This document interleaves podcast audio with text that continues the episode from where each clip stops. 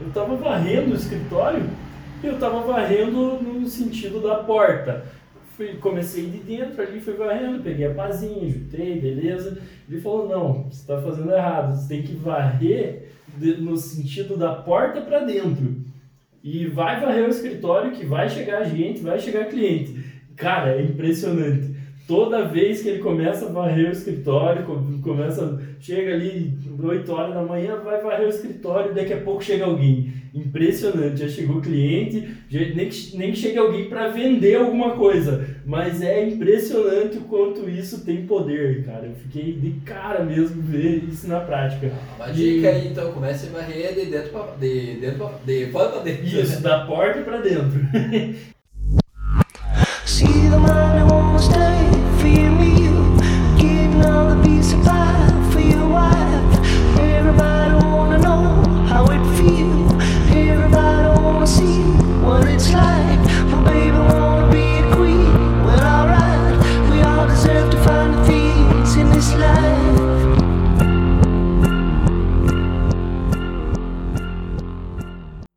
Fala galera, tudo bem? Sejam bem-vindos a mais um episódio do canal e podcast Advocacionando. Eu sou Rodrigo Guerin. Eu sou Guilherme Chocailo e hoje vamos bater um papo aqui sobre pensamento próspero. Exatamente. Então, basicamente, o que é você ter um pensamento próspero? É você ter um mindset já preparado, né, uma programação mental de que as coisas que você que acontecem na tua vida vão dar certo. Né? Independente de você estar passando por situações complicadas ou não, você precisa crer de que as coisas vão acontecer de uma forma positiva. Perfeito. É, é basicamente isso. Acreditar que por mais que hajam dificuldades, por mais que hajam pedras no caminho, as coisas vão dar certo. Ter isso claro na sua mente. É, claro, vai ter, vai, vai ter uma vez ou outra que você vai pensar, putz, né? que merda, né? Deu errado isso aqui, deu errado aquilo. Mas isso é normal. O, o importante é ter o foco na maior parte do tempo você estar pensando que as coisas vão acontecer, vão dar certo. É, nós não somos hipócritas de dizer que nós pensamos positivamente 24 horas por dia. Evidente que não.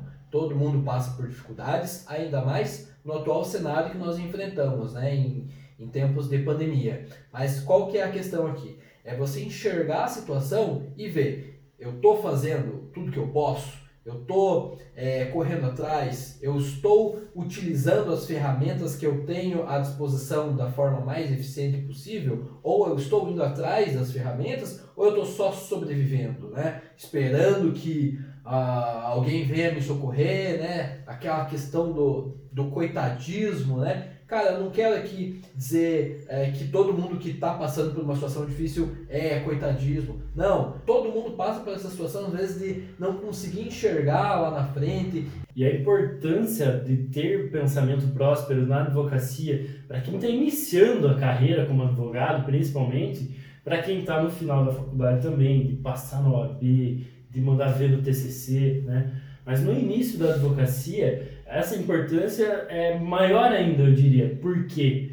Porque a advocacia exige um prazo maior do que várias outras, várias outras áreas, vários outros negócios para dar certo, para ser rentável financeiramente. É, meu exemplo, eu comecei ciente das dificuldades, ouvindo muita gente falar que é demorado, que é difícil, e na prática eu vi que foi mais difícil ainda do que eu pensava. Eu achava que ia ser mais rentável em menos tempo, mesmo ciente das dificuldades e lidando já de cara com isso, buscando me diferenciar. Então, o que, que é importante? Você ter o foco aonde você quer chegar e manter o pensamento próspero mesmo quando as dificuldades vêm, mesmo quando o processo é improcedente, o cliente não paga os honorários, atrasa, não chega cliente, você tem que correr atrás. É, vamos supor, é, você está passando por uma dificuldade financeira e não está conseguindo captar clientes. Se você fica com um pensamento negativo, putz, não está vindo cliente, esse mês está foda, a tendência é você atrair mais negatividade. Menos cliente vai chegar no teu escritório. Já se você está, pô, eu preciso mudar isso aqui, não está chegando cliente, o que eu posso fazer para ir para conseguir mais cliente? O que, que eu vou, como que eu vou atrair cliente, né? Não só na questão de correr atrás, mas pensar que vai chegar cliente. É, uma forma bem simplista, né? Mas a física quântica trata disso, né? Da, dessa questão da atração e tudo mais. Para quem não acredita, tudo bem, vamos partir então para outro pressuposto, né? Não do ponto de vista da espiritual, digamos assim, é energético, mas vamos partir do ponto de vista prático mesmo, racional. É o seguinte, o cara tá ali com nesse cenário que você falou, né? O cara tá, pô, tá com pouco cliente, tá passando por dificuldades financeiras e fica nessa bad, né? Fica triste ali. O que que acontece com esse cara? Cara, naturalmente ele vai ter um bloqueio criativo, ele não vai conseguir ver novas oportunidades, porque o cara vai estar o tempo inteiro ali com a depressão na mente, né? A, quando a gente está passando por situações difíceis, é muito difícil da gente enxergar a luz, da gente ter esperança de que as coisas vão funcionar. Todo mundo passa por isso. Quanto à questão que você falou também da de que no começo é difícil, tudo mais, cara, isso não é nem não é nem nós que estamos dizendo isso apenas. Todos os entrevistados advogados que nós e advogados, né, que nós entrevistamos aqui no no podcast falaram isso. No início, cara, é difícil. Ninguém sai desembocando, né? É uma trajetória devagar. As coisas vão acontecendo com o tempo, né? São exceções dos casos de sucesso financeiro rápido na advocacia. É exceção, não tem. A regra é que demore. E olha como é positivo. A regra é que demore para dar certo, mas também a regra é que o advogado tenha um sucesso financeiro relativo. É a regra. É, não é à toa que você consegue visualizar, onde quer que você more, que tem muitos advogados que ganham um bom, um bom dinheiro, advogados e empresas que ganham um bom salário. A regra, a tendência ao longo prazo na advocacia é de prosperidade. Então você tem que ter o foco no pensamento próspero desde o início, sabendo das dificuldades, mas mantendo o pensamento próspero. E vamos falar a verdade, João Carlos. Nós dois já trabalhamos no fórum, nós hoje analisamos petições de vários advogados, seja para mandar concluso, para fazer uma movimentação no processo. Então a gente lê, a gente já leu muita petição antes de sermos advogados, né? Então a gente sabe que mesmo advogados ruins, o que é um advogado ruim? Cara, que não sabe escrever muitas vezes. Ou um advogado que, cara, é, passa uma coisa ali que não é nem o direito do cliente, sabe? E que mesmo assim o cara tem sucesso. Não sigam esse exemplo, tá? Mas é, é só para confirmar essa tese que a gente está falando, né? De que mesmo, mesmo os advogados que são ruins a longo prazo conseguem ter um sucesso financeiro, digamos assim, né? Conseguem se dar bem, né? Não vão ficar ali a vida inteira se ferrando. Se ferrando. Isso não quer dizer que, que, que, que a gente está dizendo pra você ser um advogado ruim, né? né? Mas é não, só para legitimar. E, e também o que, que isso... Isso foi um dos motivos pelos quais eu, pelos quais eu tive confiança de empreender na advocacia, mesmo com um mundo cheio de advogados, né? É e isso foi uma coisa que pesou bastante para mim. Eu pensava muito nisso. Mas aí, na prática, o que, que a gente pode concluir, talvez tendo um ponto de vista bem racional sobre isso? O advogado pode ser ruim na parte jurídica, que é o principal do advogado. Você tem que ser bom no jurídico. Mas pode ser que esses advogados, por exemplo, sejam muito bons empresários. O cara seja bom em captar cliente, seja bom na comunicação com o cliente, é, gerir o escritório, persuadir. Então, tem que tentar ter esse pacote completo, né? É, tem que ser multidisciplinar, tempo, né? isso vem com o tempo, exatamente. E outra questão, quanto ao pensamento próspero. A gente fala muito aqui no podcast sobre que a realidade da advocacia é difícil, e a tendência é de fato que com o tempo ela continue ficando mais difícil ainda, porque são mais advogados se formando, mais cursos de direito abrindo. Isso quer dizer então que a gente está querendo desestimular vocês? Claro que não. A gente quer preparar a cabeça de vocês para justamente já estar com, com esse pensamento já preparado, né? Pensar, pô, eu sei o que vem pela frente, já sei que o negócio vai ser difícil. Isso ajuda você a ter um pensamento próspero. É igual dieta. Quando você vai lá no nutricionista, vamos supor, você fala, cara, eu quero, quero secar, quero perder, pô, 20 quilos aqui em um mês. O nutricionista, claro, vai ver se é o caso, né? se, você, se a tua rotina se adapta àquilo, e você mente para o nutricionista. Fala, não, eu faço cardio todo dia, eu treino todo dia, pá. Na prática, o, o nutrici- o nutricionista vai fazer a tua dieta com base naquilo, né? E aí você vai pensar, pô, beleza, vou aqui comer então tudo que ele tá passando. É claro que ele vai passar uma dieta com muito mais calorias. O que, que vai acontecer se você não cumprir aquilo que você falou, de fazer cardio, de treinar e de dar o sangue? Você vai engordar. Então, já era, entendeu? Você já, pô, eu não quero saber mais de dieta, não quero saber, nutricionista, treino, aeróbico, eu não quero saber. E a mesma coisa aqui também. Se você não se prepara, se você mente para si próprio, você vai quebrar a cara e vai dar errado.